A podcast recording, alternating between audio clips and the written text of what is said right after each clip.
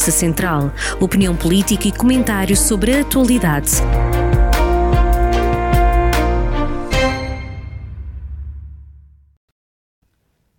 Bem-vindos a mais uma edição da Conversa Central desta semana e hoje com José Junqueiro. Obrigado por mais uma presença Olá. nesta nossa conversa.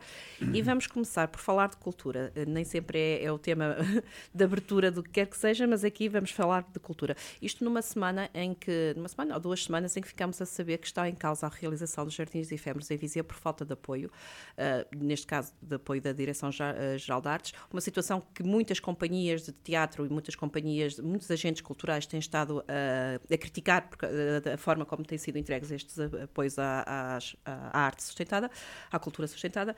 Um, mas nós aqui em Viseu, com os Jardins Efêmeros, os Jardins Efêmeros que já fizeram uma década de realizações aqui em Viseu, eh, corre-se o risco de não, de não se realizarem no próximo ano. Está em causa, sim, o apoio da Direção-Geral de Artes, mas também não estará aqui em causa também uma falta de, uh, digamos, uma falta de, de, de, uma, de uma de um apoio mais assertivo por parte, por exemplo, da, da autarquia, corremos o risco de ficarmos sem jardins efêmeros porque decisões políticas assim o quer, do, quer da autarquia, quer do governo, decisões políticas assim o, o vão fazer? Bom, era bom que não, que não ficássemos, mas houve uma alteração do regulamento da Direção-Geral de Artes. Uh, estes eventos uh, são concursáveis devem ter parceiros e devem ter um horizonte de quatro anos. E eu penso que é, eh, digamos, são estas as características que permitem avançar concretizar o, apoio efetivo. Esse regulamento foi mudado há pouco tempo e, portanto, eh, eventualmente as pessoas não, não se adaptaram a isso e a única maneira de resolver será, mais uma vez, eh, através da autarquia local, se tiver condições legais para o poder fazer. Eh, para fazer em, esse... em, causa por estar, o, o, o, aliás, a forma como a Direção-Geral de Artes eh, recebeu ou, ou, interpretou a carta de intenções que, for, que foi enviada pela autarquia. Sim, a carta de intenções não é uma deliberação da Câmara, é uma carta de intenções da Câmara. Neste caso, e, a dizer que sim, que realmente sim, apoiava que é, nos que próximos é, tempos. Que apoiava, portanto, há aqui uma para mim isto já me ultrapassa, já estamos num, numa fase em que estas complicações de ordem eh, burocrática eh, superam, aliás, até eh, a vontade política. E eu acredito, sinceramente, que a, que a Câmara queira fazer esse, esse apoio, eh, mas que não estejam reunidos aqui os instrumentos legais para que ele possa acontecer. Ora, se até agora tudo aconteceu sem qualquer problema. A única interrupção que houve foi no tempo do, do Covid. Eh, se aconteceu sem qualquer problema de maior, a conclusão que eu tiro é que uh, a legislação que é, que é feita, os regulamentos que vão sendo alterados, vão sendo no sentido de complicar e não de simplificar. E, portanto, o que nós é um subterfúgio para não apoiar. É, eu, eu não. Eu, eu, se corta, corta-se na cultura. É, eu até acho que não é uma finta, digamos assim, não é uma finta, não é, uma, não é de má fé, mas é uh, uma falta de, de, experiência prática do terreno e de perceber. A DG Artes não anda aqui de, há pouco tempo, é, não é? Não anda, não anda, mas quer dizer, a falta de experiência, eh, estou a utilizar palavras uh, suaves para isso, não é? Mas que é quando quem está numa direção geral não está devidamente entrosado com as dificuldades que qualquer modificação ao regulamento, e foi o que aconteceu, pode causar às entidades promotoras de determinados eventos, como é este caso, é evidente que chegamos a uma situação dessas. Portanto, até agora, nós não tivemos problema nenhum, pequenas coisas que se foram resolvendo.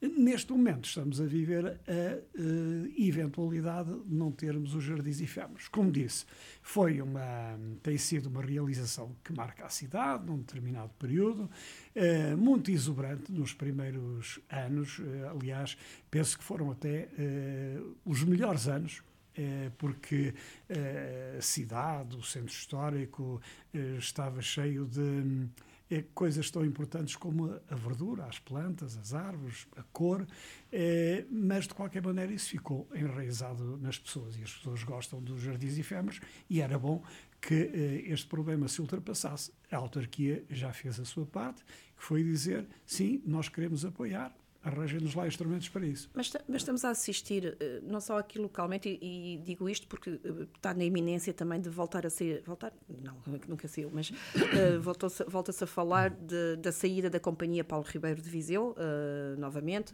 Uh, num dos últimos espetáculos, Paulo Ribeiro foi bastante crítico relativamente àquilo que é o apoio, que não é o apoio na, da cultura de vanguarda estamos sem jardim, podemos estar, uh, Viseu pode ficar sem jardins efêmeros. Uh, nós estamos aqui, não, não está aqui a haver uma altura em que a cultura está realmente a ser o parente pobre, uh, como, tem sido, como tem sido queixa de muitos agentes culturais nos últimos anos. Sim, eu penso que é, é necessário equacionar isto. Vou dar um exemplo. nós temos a Feira de São Mateus. é uma grande realização cultural eh, no que diz respeito eh, ao envolvimento de múltiplos artistas de, eh, com várias valências, não é? E que fazem da feira um cartaz muito atrativo. Não há problema nenhum em fazer a contratação dessas pessoas. Portanto, não há, há burocracias, mas o normal que legitima todos estes atos. Portanto, eu estou em crer é que há uma desadequação entre aquilo que é hum, o, o movimento natural da, da, cultura, a sua evolução, o seu sobressalto. A Viseu cultura tem, é... tem, Viseu tem, um, tem, uma, tem um, uma digamos assim, um up muito criativo em termos de, de Exato. culturais. É, Nós temos é um... imensos eventos a acontecer e, e muito, agente cultural a viver já da cultura, uh, que pode, de momento para o outro aqui, eh, como estamos a verificar, ficarem sem, sem chão. Pois, eu estava, como estava a dizer, a cultura é um, é um estado de alma, um sobressalto permanente. E, portanto, nós não podemos ter uh, regulamentos que não, compreendam, uh, que não compreendam esse tipo de criatividade. E, portanto, estamos eventualmente a lesar aquilo que, é, que são impulsos de criatividade, que são sobressaltos, que enriquecem a nossa vida pública, a nossa vida cultural, uh, e travamos tudo isso numa burocracia sem sentido sentido. Portanto, eu acho que. Tem que ser revisto é, é, os critérios é, de apoio. Tem que ser, tem que ser revisto, é, mas, sobretudo, é, a autarquia, sem querer estar a, agora a, a, forçar a tecla dizendo ah, a autarquia pode resolver, não. Só a autarquia é que pode dar uma ajuda, embora ela já tenha feito aquela sua declaração eh, de, de princípio, que é a sua vontade, que é de apoiar. Portanto, uma interpretação por parte de quem está uh, a ver na Direção-Geral de Artes, vê números, não vê, não vê Sim, projetos. Sim, nós temos que ver as duas coisas, mas eh, para que a cultura possa fluir e, os, e, os, e os, os, projetos também sejam objeto de escrutínio, porque nem todos os projetos são bons projetos. Portanto, é necessário que exista esse escrutínio. Por ser cultural, não quer dizer que tenha que ser uh, aprovado, porque é preciso ver quais são os méritos, qual é a sua uh, duração do tempo, qual é o efeito uh, na sociedade onde isso se decorre e se desenvolve mas eh, os regulamentos não podem ser, digamos, não podem coartar aquilo que é eh, a criação, o livre impulso eh, da, dos agentes culturais. E por isso acho que não só os regulamentos têm que, que se adaptar, como tem que as coisas têm que ser pensadas em função desta, desta realidade. Ninguém vai um, um, músico criar música é, é uma inspiração, a pintura é a mesma coisa, é, tudo é um, um, ato de momento. Sim, tem que haver regras, temos que enquadrar, é, mas não dificultemos. Até agora não houve dificuldades. Agora há dificuldades e, portanto, podemos cada um de nós tirar as suas conclusões estaremos aqui para ver o que é que vai acontecer na realidade. Uh, o que vai acontecer é já a partir do dia 1 de janeiro o pagamento das pensões que terá em conta as últimas previsões de, hum, do INE para, para a inflação. É, portanto, contrariamente àquilo que foi um discurso muito negativista, quando se falou no aumento das pensões, a verdade é que a responsável da tutela vem dizer que vai tentar fazer esse pagamento já no mês de janeiro e já de acordo com as últimas eh, estimativas eh, do INE, o que significa que as pessoas terão, eh, digamos, um upgrade, ainda que ligeiro, mas que está de acordo com uma, inflação que supera aquilo que estava calculado inicialmente. Isso parece-me uma coisa positiva e também, de alguma forma, todo aquele movimento que há dois meses atrás, não foi há muito tempo, e aquela grande discussão pública que, que não valia, que era uma perda, que era isto, é, afinal, uh, essas críticas não têm fundamento e as pessoas têm o início de ano com uma boa notícia, oxalá isso se concretize. E também é uma boa notícia o concurso para 2023 do IP3 uh, Viseu Santa Combadão? É, é, é, uma, é uma coisa que vai acontecer. Portanto, nós tivemos um período em que as pessoas falaram muito disto, eh, desacreditaram sempre, eh, mesmo perante algumas evidências, e estamos no período de fazer acontecer. Portanto, o período de fazer acontecer é este. Para o ano haverá o concurso, eh, vai ligar aquelas bombas de gasolina, Viseu, tem aquelas bombas de gasolina ali perto da Lagoa Azul. Um, e temos em marcha, eh, estaremos a concretizar aquilo que é um desejo uh, antigo. Uh, as pessoas tinham razões para não acreditar ou não estarem confiantes por causa das, dos muitos, das muitas promessas e poucas realizações nesta matéria, mas agora percebem que há eh, uma recuperação desta via e agora farão, eh, será feita uma via não nova. É, não é o perfil eh, da autoestrada, principalmente naquela zona, porque há ali uma zona, na zona de Santa Combadão não, ainda, ainda estão aqueles Até, estudos todos, portanto, sim, exatamente. e prevê-se a mesma atrasos. Exatamente, mas portanto há uma duplicação e portanto uma, no formato 2 2 depois chamar-lhe autoestrada, itinerário complementar, itinerário principal, isso depende muito, não tem propriamente a ver só com, os, as, com as vias do 2 vezes 2, tem a ver com, com, com, os ângulos, com a velocidade a que é possível andar em segurança, enfim, são muitas coisas que, o, que os técnicos depois encaixaram nestas eh, classificações. Portanto, para já teremos uma via uh, duplicada, 2 vezes 2, é de ligação, com toda a segurança, e é isso que nós queremos, é isso que vai acontecer, e é uma boa notícia. Uh, também é, também tá, encaixa-se aqui nestas boas notícias para o, para o início de 2023, esperemos nós, a Nacional 229.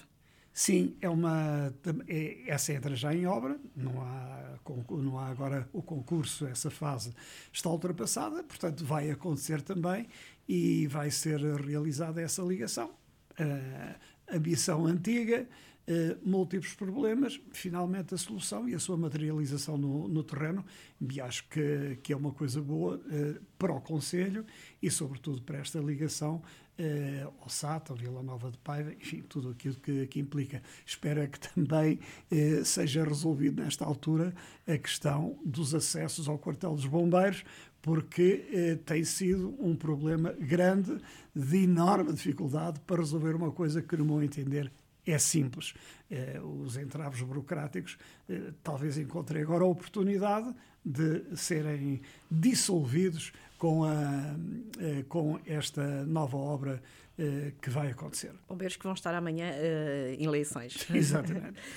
um, se é boa notícia para Sato e para Viseu, e, e, esperemos que para os bombeiros, para, para, para os acessos aos, ao quartel dos bombeiros, já não é tão boa notícia para, para Castro da Aroca, uma vez que a 225 uh, está fora de, das, da, das estradas das requalificações prioritárias. É, é uma má notícia, porque eh, as pessoas. Castro Daire é um conselho muito complicado. Eh, tem uma orografia terrível. E eh, eu acho que as pessoas que decidem isto deviam ser penalizadas ou pelo menos obrigadas durante três meses a fazer aquela viagem de ida e volta entre Castro Daire e Aroca para perceberem o problema que está ali, a dificuldade de acesso, a perigosidade uh, do trajeto. E, portanto, uh, o continuar a não priorizar essa ligação não é uma grande notícia.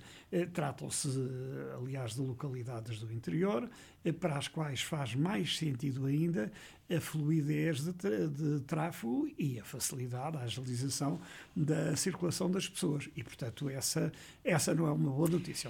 É e como é que se justifica Uh, isto, uh, o Jornal do Centro deu, deu essa notícia. Uh, o PSD apresentou uma proposta de aditamento para, para que se fossem lançados os procedimentos para a requalificação da estrada. O PS votou, votou contra.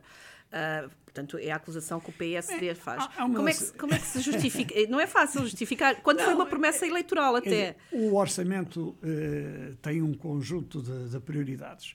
Fez-se essa proposta, pois o PS acusa o PSD de ter votado contra as obras no IP3 e quanto ao concurso. Quando- quando votou tudo. contra E- o Orçamento porquê? de Estado. Porque também vota contra o Orçamento de Estado. Portanto, as pessoas não podem ficar eh, presas desta demagogia. Eh, o dinheiro não é infinito, traçaram-se prioridades. É simples eh, quando se está na oposição, e, eu já lá passei, tenho essa experiência de muitos anos também, eh, de fazer propostas. Depois é preciso pagá-las. Eh, e, depois, essas propostas têm apenas um objetivo: é chegar à terrinha e dizer: estão a ver, nós propusemos e eh, os deputados eh, chumbaram isso, mas o PSD propôs. Pois, mas depois o PSD, por sua vontade, chumbava este orçamento, não havia obras para ninguém, faziam a mesma figura do ano passado, em que o orçamento não entrou em vigor no dia 1 de janeiro, exatamente porque a oposição inviabilizou tudo isso. E isso originou, como todos nós sabemos, problemas eh, às pessoas, nomeadamente atualizações salariais, de pensões, enfim, de um outro conjunto eh, de iniciativas que estavam contempladas nesse orçamento. A boa notícia é que o orçamento entra em vigor no dia 1 de janeiro. E a, hum, a unidade de saúde familiar da Casa das Bocas entra antes. Entra Final-